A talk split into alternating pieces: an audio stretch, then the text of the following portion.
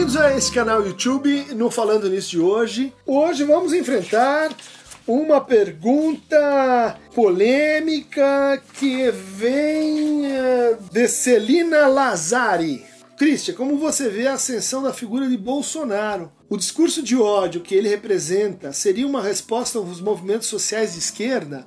Ou seria algo além disso? Uma excelente colocação, né, atual para o nosso movimento, momento político, mas acho que também para o um momento de ascensão generalizada da, da direita, do pensamento conservador ao longo do mundo, né? E que preocupa muita gente. A gente tem esse esse aspecto, né, do discurso que é a, que é a importância que ele dá para a esquerda, é a importância que ele dá para assim o antipetismo né, para a reação a um determinado estado de coisas.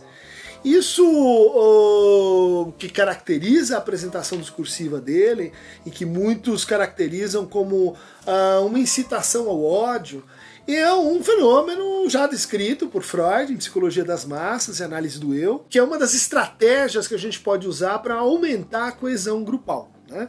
Por exemplo, em momentos como que a gente está vivendo, de anomia social, de insegurança, de desesperança, de desalento com as pessoas parando de procurar emprego, de violação de expectativas. O país tinha crescido, tinha dado um pé, um, um, um passo à frente e agora está bom regredindo em inúmeros uh, indicadores sociais, né? Quer dizer, essa é a situação ideal, né, para uma fragilização do nosso sentimento de pertencimento, também para o nosso sentimento de expectativa de futuro. Igualmente, a ligação entre o futuro e o passado. Então, nesses momentos, se torna assim tentador né, a gente reforçar a pertinência das pessoas aos seus grupos, né, sejam grupos religiosos, sejam grupos esportivos, sejam grupos de classe, sejam grupos eh, ligados ao gênero, por o quê? Pelo ódio a um inimigo que estaria então causando essa situação toda. Né?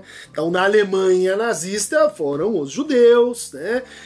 na Europa contemporânea são os imigrantes, nos Estados Unidos, na época do macartismo, era o perigo comunista. Né? A gente precisa, para manter a coesão grupal, né? para a gente sentir que a gente está seguro, um inimigo comum. Isso reforça os laços de fraternidade. exatamente o que faz candidatos, né, ou figuras políticas como o Bolsonaro. Nesse texto muito interessante que eu recomendo a vocês, né, Teoria Freudiana e o padrão de, da propaganda fascista. É um texto de 1949 escrito por Theodor Adorno, e que está nesse volume das obras completas, editadas pela editora Unesp, chamado Ensaios sobre Psicologia Social e Psicanálise, do qual eu tive a oportunidade de fazer o prefácio. Né?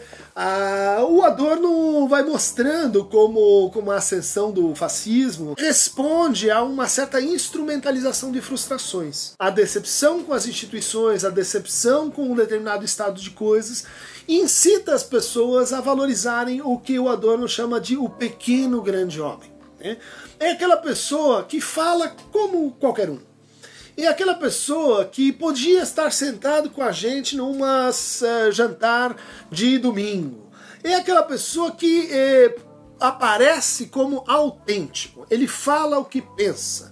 Ele então pode agredir os outros, ele pode diminuir os outros, mas é porque ele não está fazendo teatro, ele está dizendo assim a verdade. Essa ideia de uma comunicação direta, não mediada pelas instâncias institucionais, legais, discursivas, não uh, assim eh, respondente ao diálogo sobre os fatos. Né? Então a gente vê esse tipo de personagem num debate, quando você faz uma pergunta que ele não gosta, ele, em vez de responder a pergunta, ele ataca quem fez a pergunta. Né? Ele ataca os seus inimigos uh, preferenciais. Ele diz assim: tudo isso vai se resolver, esse problema na educação, esse problema na saúde, esse problema na ciência, esse problema na cultura, tudo isso que está indo mal, a gente vai resolver quando a gente atacar e destruir este pequeno grupo. Né? Esse grupo que em geral é minoritário, esse grupo que muitas vezes é produzido como uma espécie de fantoche ou então de espantalho. Há uma reprodução das ideias do outro, do grupo oponente, de tal maneira que ela fica tão deformada que ela só pode ser objeto de ódio. E aqueles que não concordam conosco, que não pertencem a esse grupo, que não fazem parte dessa massa, elas só podem ser considerados então pessoas irracionais, idiotas, pessoas que perderam perderam a razão, ou então pessoas corruptas, porque elas estão de alguma forma conectadas com aquele grupo invasor, né? Aquela laranja podre, aquele objeto que assim intrusivamente destrói a ordem e a harmonia, né?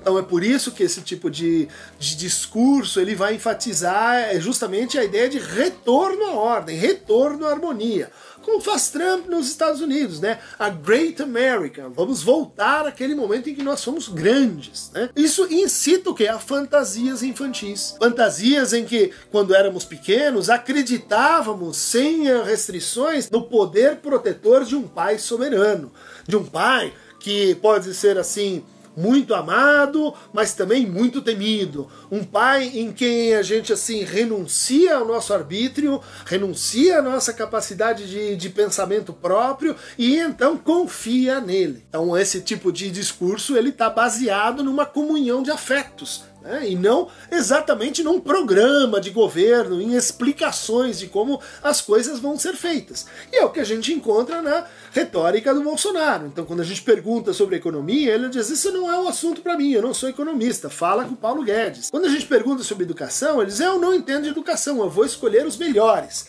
O que, que ele está dizendo quando ele diz assim: Eu vou escolher os melhores? eu sou o melhor dos melhores. Né? Eu sou o pai da, daquelas todos que eu vou uh, investir com o poder e eu vou transferir o poder assim para essas pessoas. Esse é um discurso muito cativante, né? Porque na hora que a gente está desamparado, na hora que a gente está aflito, que a gente está angustiado, a figura do pai protetor, ela é assim é uma espécie de retorno de experiências infantis. Daí que esse tipo de discurso ele infantilize o eleitorado, o que torna assim o debate muito difícil, porque enquanto os outros estão querendo assim, vamos tornar a coisa mais complexa, vamos ver os fatos, vamos analisar caso a caso, e essa pessoa está dizendo, não, isso isso é a causa do problema. Eles estão complicando demais. Vamos falar simples, vamos falar como você falaria. E ao dizer isso assim, como você falaria, o que, que está havendo? Uma sedução.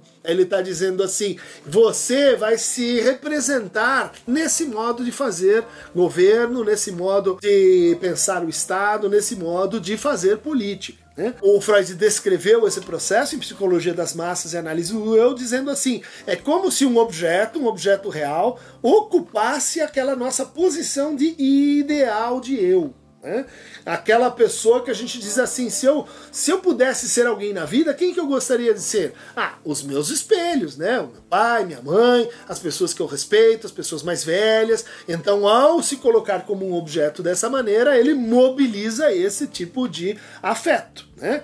É um afeto que divide a política entre amigos e inimigos e que seduz muito facilmente aquela população que justamente está tomada pelo desalento, que está tomada pela desesperança. Por isso, esses momentos, como foram os momentos que antecederam a ascensão do uh, fascismo na Itália, nazismo na Alemanha, stalinismo na União Soviética. Nossa adoração por um líder condutor nas massas, alguém que resolva os problemas por mim, ela, ela é muito característica de uma posição infantil. Não é à toa que o Reich dizia também, um, um teórico que levou adiante, né, psicologia de massas e análise do fascismo, que levou adiante as ideias do Freud, dizendo o seguinte: ah, mas tem um outro elemento aí que está ligado à dominação desse líder fascista, que é a forma como ele reprime a sexualidade como ele diz para as pessoas: olha, esse tipo de sexualidade você não deve exercer. Esse outro é sim, aquele é modo viril, é a maneira como a gente deve, enfim, estar com o outro, é de um homem com uma mulher, e não me venham com outras formas de satisfação. O que, que ele faz ao dizer isso? Né?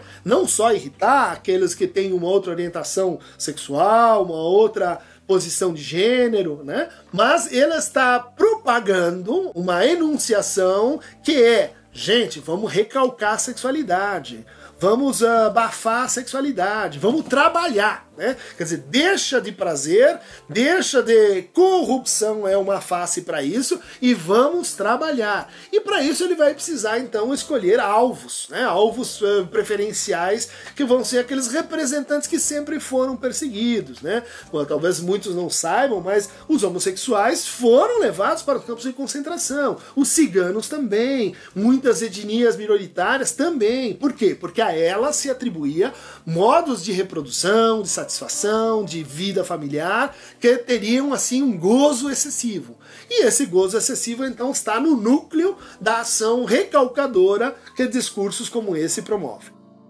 Para receber mais fragmentos sobre teoria política e psicanálise, ascensão do fascismo e quejambos, clique aqui no Aqueronta Movemo e vamos fazer essa travessia da barbárie política para algum tipo de emancipação e de projeto de Brasil.